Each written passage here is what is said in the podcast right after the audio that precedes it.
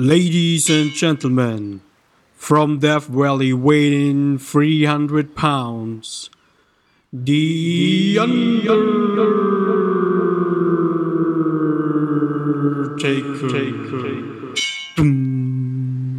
Lukas, Michi, alles okay? ist bei dir irgendwie auch gerade finster worden, so, so, so voll, so der ganze Raum auf einmal so ganz kurz, so finster und dann, dann wow, Ich wow, wow, wow. Na, war nix. Okay, sorry. Her, her, Ähm, hörst du die, hörst du die, die Kirchenglocken? ich höre die Kirchenglocken. kommt er dich Bells, holen? Bells. Hast du Angst vom schwarzen Mann? Spaß beiseite, oder Michi? Ja, jetzt aber wieder. Hm, wir- Wieso? Wir brauchen mehr? Spaß, Lukas. Wir brauchen Mehr mehr Spaß Spaß. im Leben. Ja, ich glaube, deswegen machen wir auch diese Folge gerade, oder? Es ist nämlich etwas passiert. Es ist nämlich etwas passiert. Was Geschichtsträchtiges. Geschichtsträchtig, was sehr viele Leute herbeigesehnt haben, der Michael und, und ich auch. Und zwar ist äh, der Undertaker, für die Leute, die es noch nicht irgendwie mitbekommen haben, endlich oder ja, ich sage einfach mal endlich in Pension gegangen. Retirement Plans von The Undertaker. Ja, der Phenom ist gone. Ja, eine Ära geht zu Ende. So ist es. So ist es. Und 30 Jahre. 30 Der Jahre, Phenom. ja, 30 Jahre. 30 Jahre Und, Undertaker. und jetzt hat er seinen Hut und seinen Mantel an den Nagel gehängt. Es ist vorbei, offiziell. Ist es so bei Undertaker, ist es so wie mit den Rolling Stones. Also Nee, ein Undertaker hat Mal schon einige vorbei, Abschieds ja. Abschiedstournees gegeben. ja, Undertaker. Wrestling. Undertaker, ja. Wrestling, eigentlich, Ich bin geil glaub, drauf. viele- Ling, ling, ling mal los. legen wir los, ja, legen wir los. Viele Leute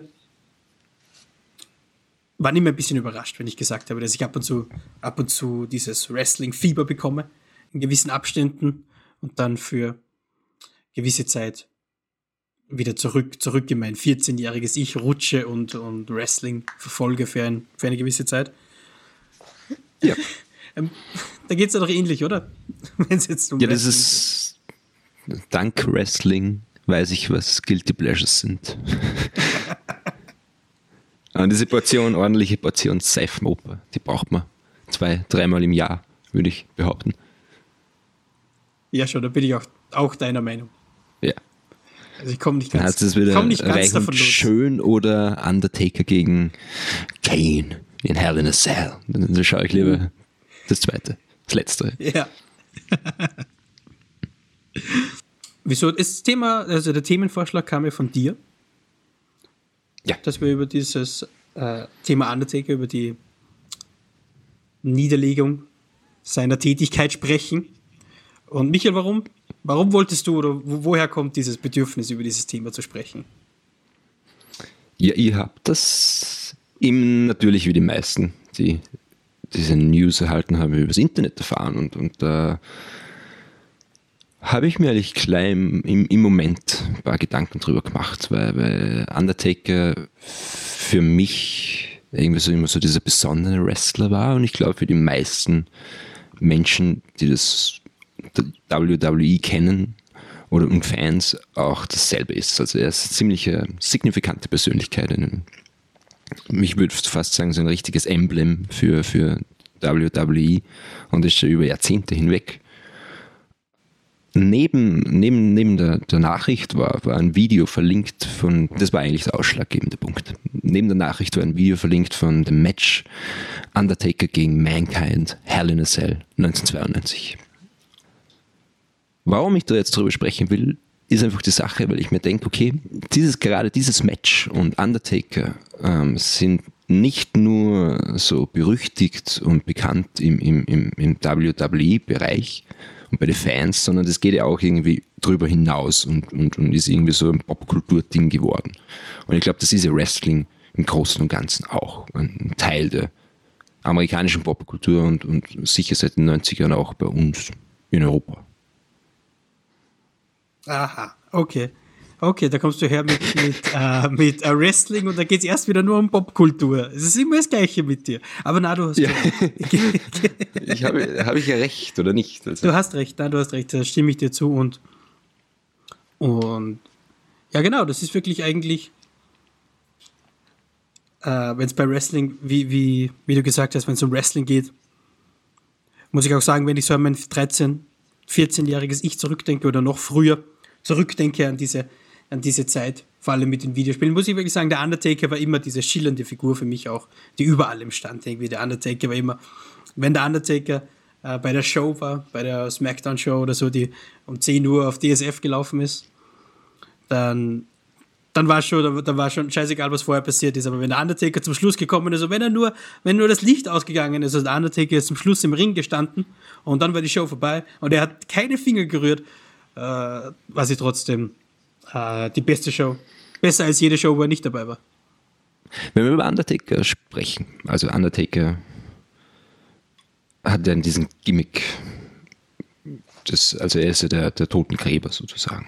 Und mhm. Da fängt eigentlich schon die Absurdität an, warum sollte ein übernatürliches Wesen, was als Toten, was Totengräber ist, irgendwie so in seiner Freizeit in einem professionellen Wrestling-Verein kämpfen. Also das macht eigentlich gar keinen Sinn. Aber, aber das mit diesen Gimmicks finde ich so auch cool. ganz interessant. Das wäre sehr cool. Und, aber das mit den Gimmicks finde ich auch interessant, weil die natürlich äh, eine wichtige Rolle spielen, weil ich glaube, in Wrestling, mhm. so in dieses SmackDown und diese Federation, da haben wir, glaube ich, so drei Typen, sag ich mal. Also du hast quasi die, die mit dem Gimmick, wie Undertaker oder, oder Kane oder, oder Boogeyman oder noch absurdere Sachen. Dann das Babyface wie John Cena und dann so Draufgänger, würde ich behaupten. Und die, die wechseln auch. Also es ist ja nicht jetzt äh, eine fixe Sache, dass jetzt ja. ähm, ein Wrestler fix dieses Gimmick oder dieses Image hat. Und ich habe, glaube ich, vorher schon Soap Opera genannt und da spielt dieses Gimmick eine wichtige Rolle. Und Undertaker, glaube ich, war der Erste, der dieses Gimmick wirklich zur Spitze getrieben hat. Und es ja auch 20 Jahre wirklich nie in Charakter ge gebrochen hat. Ja, 30 Jahre. Ja, gut 30 war ja wirklich, Jahre. Er war ja wirklich 30, also wirklich 1990 hat er wirklich, er hat vorher äh, schon gewrestelt, auch in der WWE, soweit ich weiß. Aber hm. eben unter anderen Namen, unter anderen Personen, Persona oder wie auch immer, unter anderen Decknamen, Künstlernamen. Und dann 1990 hat er wirklich diesen äh, sein Debüt als Undertaker mit, mit, wie heißt der, mit der, mit der Urne, mit Paul Bearer, der mit Paul der Urne, Bearer, ja. Der, der, der, der, die, die Seele des Undertakers quasi in dieser Urne gefangen hielt und sie dann äh, befreit hat, wenn, der, wenn die Glocke geläutet hat. Und er hat wirklich auch, und das habe ich ja eben auch gedacht, und wir haben ja kurz darüber gesprochen, er hat irgendwie diese, diese 80s und 90s äh, Wrestling-Gimmicks, die eben diese, diese absurden Gimmicks eben waren, wo du diese, diese äh, Voodoo-Leute hattest und, und, und Leute mit, mit diesen Eishockey, wie heißt es, diese, die Road Warriors, diese Leute mit den Eis, mhm. Eis mit den Football, Football, Football, äh, oder wie diese Football-Schützen, wo diese Spikes raufgeklebt waren, die irgendwie quasi so straight aus Mad Max gekommen sind. Und da hat es diese absurde. Ja, das ist straight Mad Max und die Donnerkuppel. ja, genau, ja. Und, und Undertaker hat ja, ja eigentlich quasi diese 90s-Gimmicks bis ins Jahr 2020 jetzt hineingetragen, obwohl die Wrestling-Gimmicks ja, wo ich jetzt nicht der, der, größte Experte bin, aber ich glaube schon, dass die Wrestling-Gimmicks viel bodenständiger geworden sind. Und also weg, mehr weg von ja, absurderen aber, Ideen aus den 80ern das und 90ern. Nicht alle, das, aber ich, schon eher. Das ist ja das, was ich sagen möchte, dass Undertaker ja. diese überspitzte, absurde Figur bodenständig gemacht hat wie für, also er ist ja ein Publikumliebling seit mindestens 20 Jahren. Ich meine, er macht das seit 30 Jahren, aber Publikumsliebling war er am Anfang, glaube ich, nicht. Aber trotzdem ist er dieses übernatürliche, dämonische Wesen. Mhm. Und es ist für dich das Normalste, es ist bodenständig und es ist für dich normal, wenn du Undertaker im Ring mit, mit ähm, ein The Edge oder Batista siehst, die weißt du dann quasi wirklich fast sich selber spielen, unter Anführungszeichen. Ja, natürlich. Und das finde ich ist das Signifikante. Was, und mhm. Kane ist jetzt auch nicht bodenständig und es sind, ich meine, ich weiß es nicht, wie das jetzt ja, ist, aber es ist, ja, aber genau ist ja doch zehn Jahre her. Natürlich, das wollte ich. Ich glaube, dass halt Leute wirklich, beim Undertaker hattest du es ja auch. Undertaker hat ja auch im Anfang der 2000er, glaube ich, oder? Diese American Badass Phase. Ja. Wo er weggegangen ist von diesem, äh, von dem Totengräber-Image, von dem mystischen Phantom-Image und eben zu diesem American Badass wurde der mit Keep, uh, Keep Rolling oder so von, von Limp Bizkit mit dem Motorrad in die Arena gefahren ist. Ja, mit, mit, Bandana und so. Mit Ben- ja, genau, ja. Und, aber ich Er war glaube halt wirklich, der der Ghost Undertaker Rider. ist. Ja, er war der, der Ghost Rider. My new wrestling Endeffekt. image ist Nicolas Cage. Na, ähm, ich, ich, ich glaube wirklich, dass das nur der Undertaker kann. Also, dass nur dieses übernatürliche Gimmick vom Undertaker so natürlich und so normal wirkt, weil er erstens eben der fucking Undertaker ist und zweitens, ich finde, das sieht man gut beim, wer ist dieser eine Dude äh, mit dem langen Bart? Brad, Brad Wyatt oder so? Brad Wyatt? Dieser neue, oder den sie neu eingeführt oder probiert haben einzuführen aus diesem neuen Spooky Man, die Leute mit diesen Schafsmasken, der diesen Spider-Walk macht und irgendwie auch so total creepy ist oder irgendwie das auch so probiert, so mystisch Den und ich nicht. irgendwie zu machen. Und kennst du nicht, musst du Den mal ich. anschauen. Nee, nee. Und der probiert das auch irgendwie so mystisch und dämonisch zu machen mit dieser, es geht so, so wie diese Bryant Family, so ein bisschen sektmäßig, ist jetzt egal. Aber ich glaube, das ist bei den Leuten einfach nicht so gut angekommen. Also ich glaube wirklich, dass der Undertaker da wirklich eine Ausnahme, eine Ausnahme ist, die dieses mysteriöse Gimmick, also dieses überspitzte Gimmick so lange so eben so verkörpert hat, weil er wirklich zu einem, ab einem gewissen Zeitpunkt einfach zum Undertaker geworden ist. Und hat wirklich, was man sagen muss, wirklich in 30 Jahren nie seine, seine Rolle gebrochen, also seinen Charakter gebrochen hat und das zeigt ja auch von großer Willensstärke und, und, und Ja.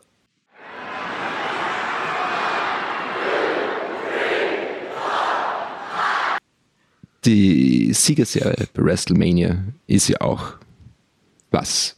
Also du sagst, er hat nie den Charakter gebrochen und es hat ja nie, also meines Wissens hat es nie eine Zeit gegeben, wo ähm, Undertaker kein Publikumsliebling war. Und ich glaube, das ist schließlich ist da das Publikum immer noch irgendwie der wichtigste Faktor bei diesem Rollentausch, der permanent stattfindet und bei diesen kontinu kontinuierlichen Geschichten, die erzählt werden.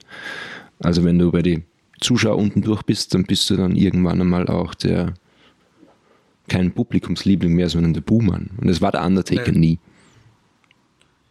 Nein, nein, nicht unbedingt. Ja, kommt natürlich darauf an, wie sie dich einsetzen als Wrestler. Also natürlich, wenn du der gezielte Bowman bist, der, der Heel, so wie Edge oder so. Dieser klassische, äh, dieser klassische, dieser klassische äh, Mittel, Mittel-Champion, das ist immer witzig, diese Idee. Ja, das, Das da gibt es ja die, die A, die B und die C-Reihen im, im Wrestling, also in diesem Sport Ja, natürlich, Entertainment. Natürlich, ja, so ein, ein, A-Lister bist. Was Edge natürlich war, wir wollen gar nicht über Edge reden, aber ähm, der Undertaker war natürlich auf einem anderen Niveau. Er war einfach auch dieser, ab einem gewissen Zeitpunkt ja dann auch dieser Veteran, dieser langgediente Veteran und der ja auch hinter den Kulissen, also eigentlich so als Mensch hinter den Kulissen sehr beliebt war. Oder ist. Ja, sagen So ein Sie. sehr sympathischer. Ja, Die ja. Leute sagen wirklich, er ist auch einer von diesen Personen, der sich für die jungen Leute einsetzt hinter den Kulissen und denen Chancen da- geben da- möchte. Da habe ich bei meinen Recherch- Recherchen äh, ein Zitat vom Mr. Kennedy gefunden. Ähm, und er hat gesagt, es gibt quasi ähm, in, in, in, dieser Welt gibt es quasi zwei Gipfel und zwei Typen von Menschen. Die, die einen teilen sich den Gipfel und sagen, geh runter von meinem Gipfel und kämpfen eigentlich gegenseitig, also gegeneinander und stellen sich gegeneinander oder stellen sich das Bein und dann gibt es den anderen Gipfel, wo der Undertaker oben steht und sagt, komm, komm, gib mir deine Hand und, und wir machen das Beste draus und, und schauen, dass wir beide profitabel herauskommen. Also ich glaube, da ist er ein sehr freundlicher Mensch und ein guter Geschäftsmann in dem Sinne. Ja, Weil auch. die Frage, die mich seit gestern plagt, ist die, das Sport-Entertainment-Ansicht an sich und wie, wie sich hier eigentlich das, so wie hier das Machtverhältnis und die Konditionen gegeben sind. Die, wie, wie, wie, äh, auf was genau möchtest du jetzt anspielen? Auf die, auf die, auf Ja, die nee, das ist interessant, weil ich das heute, weil der Vince Mc- McMahon ist ja der Chef von WWE. Und in dieser äh, Handlung und in dieser Geschichte, die was, diese Soap Opera, die was da erzählt wird, ist er eigentlich quasi sehr oft der Bösewicht. Und wenn man sich dann die Realität anschaut, wo man dann sieht, dass diese Akteure zwar unter Vertrag genommen werden, aber keine Versicherung kriegen und eigentlich ganz minimale Konditionen zur Verfügung haben, ähm, dann ist er auch im Realen ein ziemlicher Bösewicht. Und es ist ein ziemliches äh, dubioses System. Man, sind die meisten Systeme in Amerika, aber das Wrestling ganz besonders. Es ist natürlich wahr, also das stimmt natürlich, ja, diese Wrestler, ich, ich habe das immer so als Kind vor allem oder als Jugendlicher oder einfach wie ich das noch nicht gewusst habe, immer eigentlich diese Wrestling-Firma oder dieses WWE immer so gleichgesetzt, ein bisschen so wie ein Sportverein eigentlich bei uns. So wie wenn du als Fußballer für Sturm Graz oder so spielst, so bist du ein Wrestler bei ja, WWE sozusagen, aber mhm. so ist es ja nicht. So ist es ja nicht eigentlich. So, wie du eben gesagt hast, du bist, soweit ich das weiß, nicht äh, von Haus aus krankenversichert von der WWE, wenn du angestellt bist. Genauso wenig wie, das war wirklich sehr, sehr ähm, ja, komisch gefunden oder eigentlich arg, dass man das wirklich machen kann. Es werden dir die Reisen zu den verschiedenen Veranstaltungen nicht gestellt. Das geht alles auf dich, genauso wie dein, so wie ich gehört habe, auch genauso wie deine Logis. Da wird dir wirklich nichts gestellt. Das Einzige, was du bekommst, ist diese Umkleidekabine bei den, bei den äh, Stadien, die sowieso im Stadion sind. Mhm. Da bekommst du dein kleines Kästchen, wo du deinen, deine viel zu kurzen Höschen aufhängen kannst, bis du an der Reihe bist.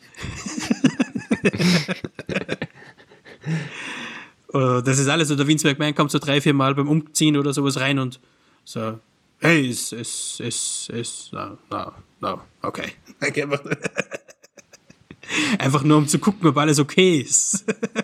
Na, aber es ist schon, es ist, wie du gesagt hast, Vince McMahon war ja, also jetzt im Story, in der, im Storytelling wieder von der WWE, ja lange der ultimative Bösewicht, gerade zu dieser Steve Austin-Zeit. Und wo ja auch diese diese Aktion mit Donald Trump war, wo sie, wo Donald Trump Vince McMahon den Kopf rasiert hat und ihn richtig gecloselined hat. So richtig, boah, so richtig mitgenommen. Und es ist immer schön zu wissen, wenn man weiß, dass der Präsident auch ein paar äh, etwas austeilen kann. Ja, Kane ist jetzt auch kommt. Bürgermeister in irgendeiner Kleinstadt in Amerika. Der ist ja auch schon pensioniert, der, der, der Höllenteufel Kane. Ist er pensioniert der, der, auch schon? Ja, und der ist, der, ist, der ist Bürgermeister in irgendeiner Kleinstadt in Amerika. Ja, das habe ich auch gehört. Namen ja. nicht. Ja, gibt es einen Joke Slam vom Bürgermeister, wenn die Sache nicht passt. das ist bei den, bei den, bei den Sitzungen, bei den Sitzungen. Um, ähm, and now, ladies and gentlemen, please welcome the mayor, the big red machine.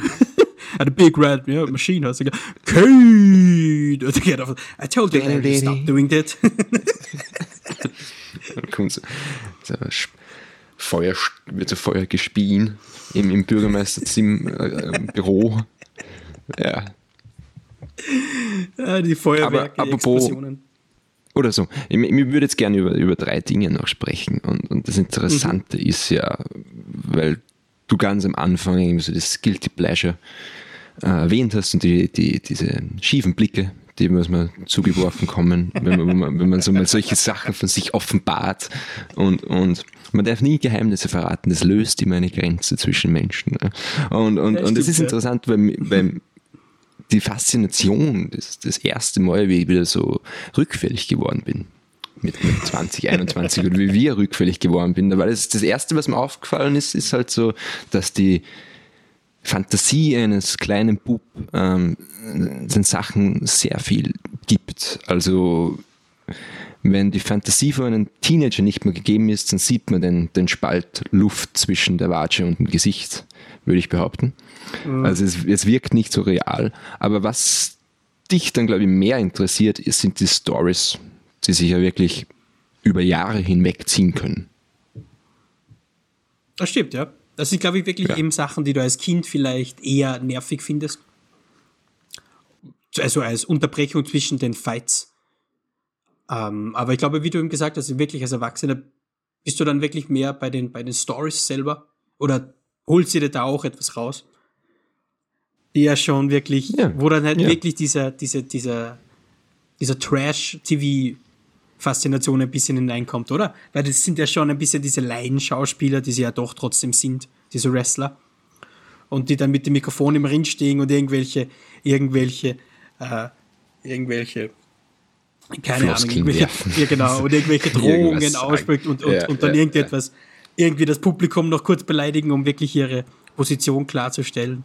Und, aber der einzige, an dem ich mich als Kind erinnern konnte, den ich schon als Kind ähm, wirklich so, der, der mir das eben gegeben hat, weil ich ihn als Kind ihn schon so gehasst habe, wie ich ihn gesehen habe, und der auch immer so viel geredet hat mit dem Mikrofon, war äh, JBL. JBL, wer noch Wrestler Mhm, war und dann ja auch Kommentator Ja. war später. Ja, war aber das war dieser kapitalistische Army Ja, genau, mit der weißen Limousine mit den Hörnern vorn drauf und mit dem Ja, genau. Cowboyhut. Und- Und, äh, genau, ja, der so ewig lang Champion war. Und Ja, der dann und jeder, zweite, immer diese, immer jeder zweite, den ich, den ich auf der Straße treffe, ähm, schaut für mich, äh, ist in einer besseren Verfassung, Wrestler zu sein wie JBL, weil JBL schaut ja wirklich einfach aus wie nur so ein 15 so ein 50-Jähriger, der zweimal in der Woche ein paar Liegestütze macht. Das ist ja auch wieder wirklich interessant. Die Ja, stark. Also- stark unterschiedliche Physik der Wrestler, oder? Ja, und ja, toll. Also Total, es ist wirklich total. der einzige Sport, wo, wo du wirklich so jemanden wie, keine Ahnung, Andre the Giant oder Big Show oder, oder, oder wie Ja, der, heißt der, dieser der Great Khali versus Rey Mysterio. Ja, genau so. so, so, solche Matches gibt es halt nur in, in, in Entertainment-Bereich. Genau, ja. Nicht bei MMA oder so. Ja, weil es überhaupt keinen Sinn macht, wenn der 1,65-jährige Mexikaner gegen den 2,10 Meter zehn großen Indi Der kommt nämlich wirklich aus Indien oder, oder er kommt, glaube ich, wirklich aus Indien. Ich meine, Ich glaube, der ja kann immer- kein Wort Englisch. Das ist ja auch wirklich cool. Er hatte immer diesen, diesen Manager quasi dabei, den gewisse Leute ja. immer dabei haben, der dann für ihn sprechen muss. Und sein, sein, sein Finisher war der beste. Einfach nur dieser Job. Dieser, dieser, dieser Griff mit diesen zwei Händen, wo er dann quasi Das, diese, ja genau, ja, dieser. wo so ein Kopf von, von Undertaker oder wo ein Batista so ein Kopf dann wirkt wie so ein, ein kleiner Apfel, den er zerdrückt mit seinen Händen. Ja, wo, es- wo sie immer dieses Video eingespielt haben mit ihm und dem Baseball, wo er diesen Baseball zerdrückt hat. Und seine Finger haben sich einfach berührt, währenddessen er diesen Baseball umgriffen hat. Ja. Das war, das war schon, also der war schon groß, der Typ. Ja. Ja, Und, und ich glaube, die, die, die, die längste Geschichte, die in WWE erzählt wurde, ist die, die Siegesserie von Undertaker bei WrestleMania. Weil ich bin mir jetzt nicht sicher, aber das sind, glaube ich, mehr wie 20 Mal hintereinander gewonnen. Äh, warte kurz, ich habe das sogar offen. Äh, er hat, ja genau, ein- 21, also 21, no. Und dann hat er 21 oder 19 hat er verloren am 6. Gegen Brock April Lesnar. 2014. WrestleMania Gegen Brock 30. Lesnar, oder? Gegen Brock Lesnar, ja. Ja, ja. WrestleMania 30 und sein erstes Match war bei WrestleMania 7. Wahnsinn. Das ist schon Also- arg, dass das, das, äh, ich meine, ich habe hab heute schon einmal die Rolling Stones genannt, im, Ver Verglichen mit Undertaker und die kann man, glaube ich, nochmal vergleichen, weil wenn man sich jetzt die Rolling Stones live ansieht, dann denkt man, wie schaffen das eigentlich diese 80-jährigen alten Klöpse? Männer. Und Undertaker ist, wie alt ist Klöpse. Undertaker? Undertaker ist also Mitte 50, glaube ich. ja, Undertaker ist, ja, äh, 65, ja, 55, 1965. Ja, und es ist schon arg, was, was der noch alles drauf hat für sein Alter oder was der sich eigentlich antut. Ich meine, das sind Menschen, die ihren Körper zerstören, nur für unsere Unterhaltung. Es ist ja wirklich so, wo ja auch jetzt, ich habe mich ja auch schon, ich habe zwar nicht, wie ich ja gesagt habe, ich habe es ja dann so mitbekommen ein bisschen, weil so viele Videos über den Undertaker hochgeladen wurden. Und ich habe mir da auch ein kurzes Video dann eben angeschaut. Es war, glaube ich, sogar ein bisschen länger. Diese Dokumentation quasi, die, so ein Ausschnitt aus der Dokumentation, wo sie darüber gesprochen haben, über WrestleMania. Und zwar vor allem über die Zeit, wo der Undertaker nur noch dieses eine WrestleMania-Match im Jahr hatte und sonst eigentlich keine, keine Auftritte mehr gemacht hat.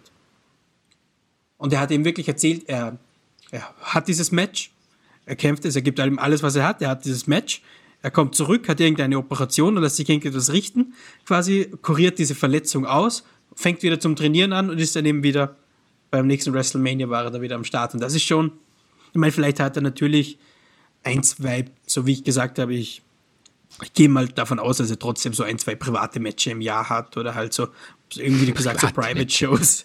Ja, so Private Shows, halt dann nicht kannst so. du dann nicht so bestellen und dann kannst du dir dann bestellen und dann kannst du daheim einen Undertaker wrestlen. Also ganz alleine, du gegen einen In Undertaker. deinem Wohnzimmer. Nur für 15 Millionen Dollar. Ja, er ist ja auch nach Saudi-Arabien geflogen. Nein, ich glaube schon mal so ein Ja. reicher, ein reicher Millionär oder so in Amerika äh, einen Wrestling-Abend haben möchte und er möchte und holt sich da ein paar Wrestler und ruft den Undertaker an und sagt, hey, Massa, Wie schaut es dir an? 200.000 für einen Abend, ha? Wär's dabei? Glaube ich nicht, dass er Nein sagt. Wahrscheinlich nicht, ne? Aber ist ja egal. Ja. Ist ja egal. Jedenfalls habe ich mir das angeguckt. Und das ist schon, also dieser Schedule ist schon, dass man das durchzieht, dass man dass sich wirklich, ich meine, natürlich verdient er für dieses eine Match oder für den natürlich sehr viel Geld. Aber trotzdem, ich meine, das ist schon. Und da wirklich auch performen zu können. Ich meine, stell dir vor, du, du, du als Musiker äh, sprichst dir nach jedem Konzert oder so einen Finger an deiner linken mhm. Hand und hast dann mhm. Zeit, das auszukurieren und wieder alles zu lernen, quasi wieder zurückzukommen und spielst dann ein Konzert im, im, im, im, äh, im Sommer vor 80.000 Leuten, auf die quasi jeder nur gekommen ist, um dich zu sehen, so als Headliner mehr oder weniger. Also da, mhm. da muss man schon mental auch sehr gut dabei sein, oder? Kannst du dir das vorstellen? So, mit dem Vergleich jetzt mit dir als Musiker. Mm, das ist schwierig, aber, aber ich, ich, ich weiß, auf was du hinaus willst. Ja. Also es ist schon eine harte Sache. Und, aber da sieht man wieder, was man alles für Geld macht. Ich meine, der Undertaker ist wirklich, glaube ich, mit Liebe dabei gewesen. Ja. Weil. Ich glaube, das hätte schon so, lange aufhören können, oder? Ja, klar. Und es gibt halt so bekannte ähm, Wrestler wie The Rock oder Batista, die, die dann auch in ihre Sketches, was sie im Programm haben, so schauspielerische Bemühungen darlegen und die werden dann auch äh, Schauspieler machen. The Rock ist sicher einer der beliebtesten Schauspieler unserer Zeit. Und der Undertaker hat nichts anderes gemacht. Ich habe das auf Wikipedia heute wie ein braver Mann auf Wikipedia recherchiert. Aber der hat nicht viel gemacht, der Undertaker, Nein. so nebenbei. Ja, ist electrifying. Ja, voll. Also aber dieses, dieses, das finde ich schon auch, jetzt kurz einzuhacken, ganz kurz, so nur mit, also mit, mit deinen persönlichen Fähigkeiten als Schauspieler oder als, ja, als Schauspieler und diesem Gimmick, das du dir eben selbst gibst oder das dir gegeben wird, da so eine, eine Crowd von, weiß ich nicht, in diesen Hallen, wo sie halt ihre Shows machen mit 16, 15, 20.000 Leuten, diese, diese Crowd dann so, so in Ekstase zu versetzen, wie es der Rock macht, einfach nur mit dem Mikrofon, das ist schon. Aber ich glaube, das macht auch die Magie Wrestling, ja, gerade für, ja. Für, die Akteure selber aus. Ich glaube, die kommen wegen dem Sport und wegen der Show und bleiben wegen, wegen der Crowd, blöd gesagt, weil man da halt wirklich nicht umsonst Superstar ist, sozusagen. Und ja, du wirst, also man schaut den Undertaker an, der Undertaker wird von 14-jährigen Kindern verehrt, als wäre es der Messias. Und du, auf der ganzen Welt werden T-Shirts und Kaffeebecher verkauft mit einem Gesicht drauf. Also die, die, das, das, das Medienimperium, was ja eigentlich WWE ist, mit Spielen und DVDs und es gab sogar Undertaker-Comics, habe ich heute herausgefunden. Also, das ist schon ein riesengroßes Franchise, wenn du so willst. Und bist du halt ein Teil davon. Ja, natürlich. Und allein diese ähm, Actionfiguren, die ja natürlich, glaube ich, sehr viele Actionfiguren natürlich auch verkauft werden. Natürlich bist du da ein Teil. Und nicht nur ein Teil wie der Undertaker, weil nicht nur ein Teil der Undertaker war ja wirklich über sagen wir jetzt mal über 20, 25 Jahren wirklich eines der Aushängeschilder der WWE. Ja. Total. Also Leute sind gekommen und gegangen, aber der Undertaker war immer da.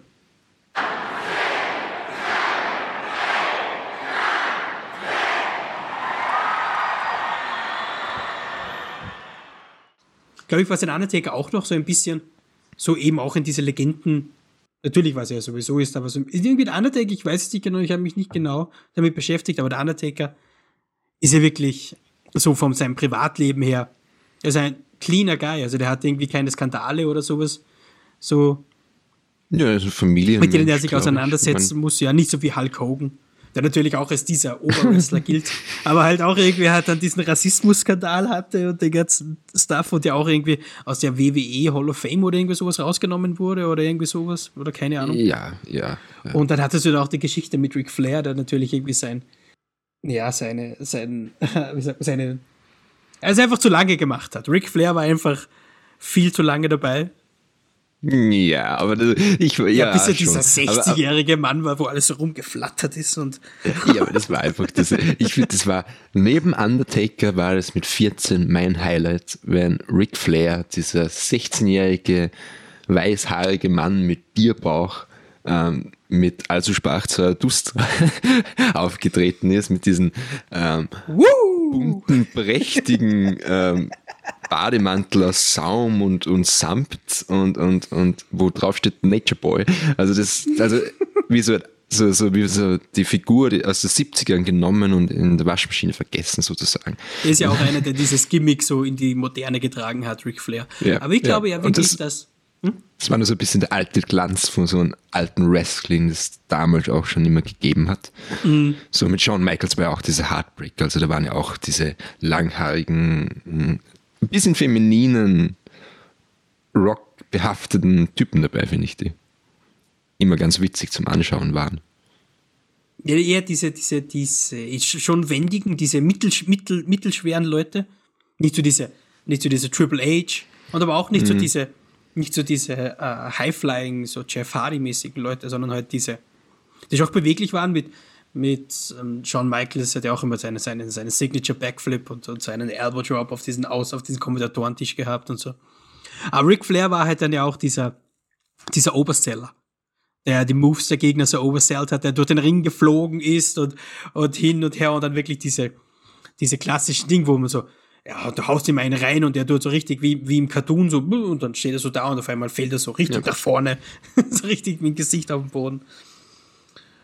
Aber ich finde cool, dass du das jetzt erwähnst, weil so diese, diese Wrestling, diesen einzelnen Moves, die bestehen ja eigentlich immer aus diesen Akteur, sage ich mal, also der, der, die Ursache und dann den, den, den Seller. Also du musst es ja irgendwie verkaufen, diesen Schlag. Ja, genau, ja. Mhm. Und das Interessante ja, um jetzt wieder auf Undertaker sprechen zu kommen, ist ja, dass Undertaker oder so eine Handschrift oder ein Teil seiner, seiner Markenzeichen eigentlich vom Undertaker ist, dass er, sie, dass er nicht zählt. Dass er gewisse Schläge ihm einfach nichts antun. Mhm. Wo er nicht mal die Mime, äh, also nicht mal die Mimik verändert, sondern einfach die Schläge nimmt, wie sie kommen. Mhm. Oder diese Ding hat, wo der, wo der irgendein richtig äh, Move kommt und der am Boden liegt und dann setzt er sich einfach straight danach wieder auf. Dieses Aufsetzen.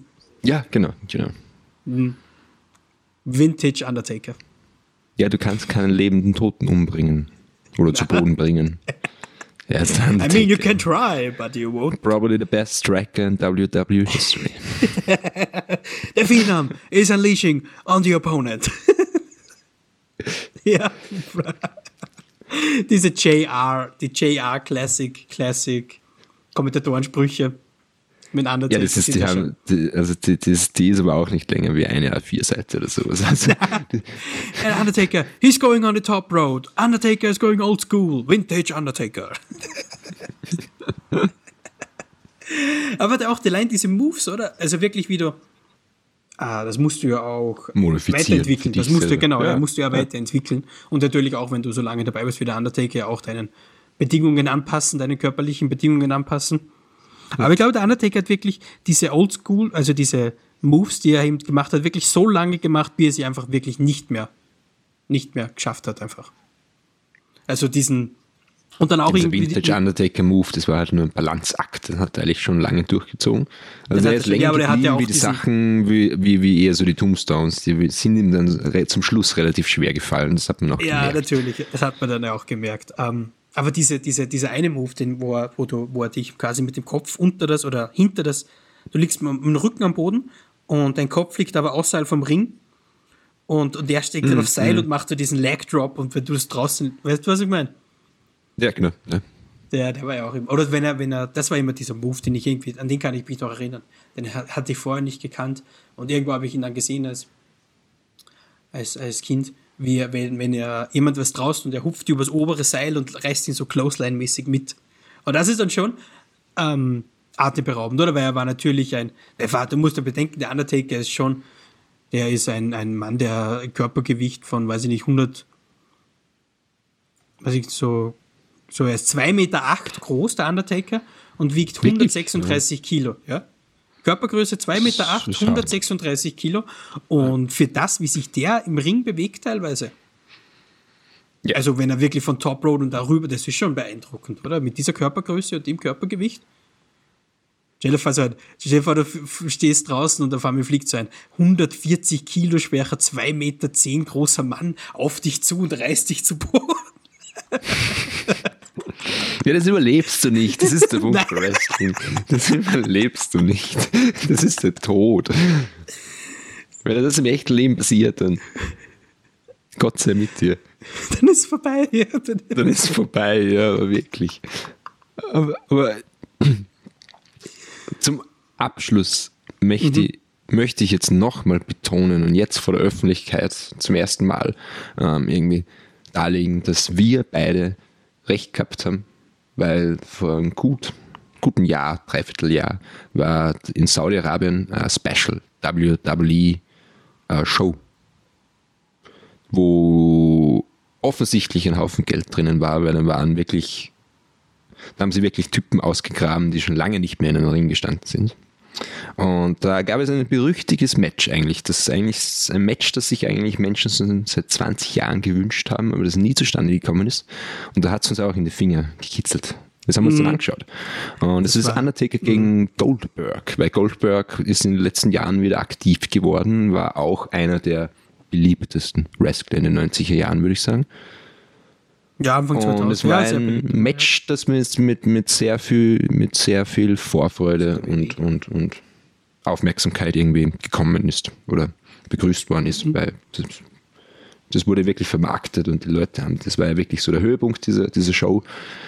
Und wir haben uns das angeschaut und um ehrlich zu sein, es war ein riesengroßer Witz, oder? Es war wirklich, es war wirklich traurig, ja. Es war wirklich traurig. traurige Sache zum Anschauen. Und wir mhm. haben da damals schon gesagt, dass, dass, dass das war das Ende vom Undertaker, weil nach ja. dem Match haben wir so wirklich in sein Gesicht eigentlich diese, diesen Schock irgendwie so, diese Erkenntnis gesehen, dass es jetzt diese, vorbei ist. Und ich habe da genau, heute nämlich noch das Video geschickt, wo er das ja wirklich sagt. Mhm, genau, ja, ich dass das der ausschlaggebende ja. Punkt war. Und also wer sich mehr Zeit hat oder Lust und Laune hat, das anzuschauen. Das ist wirklich traurig anzusehen und es schaut wirklich gefährlich aus.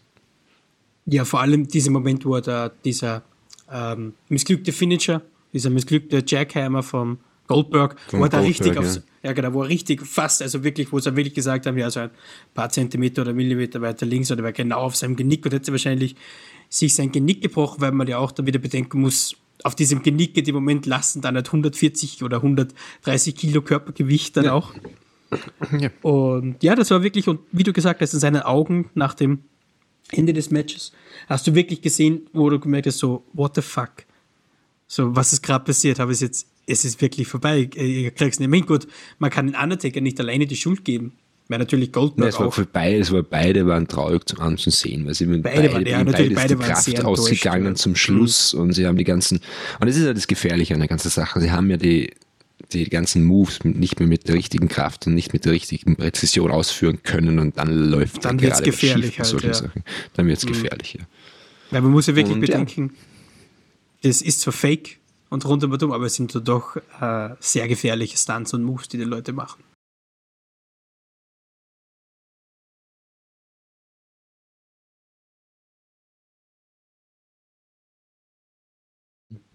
Sondergleichen.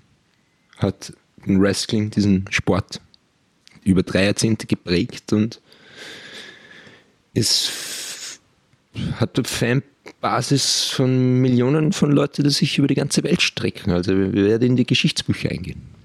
Auf Hall of Fall. Fame des Wrestlings. Hall of Fame.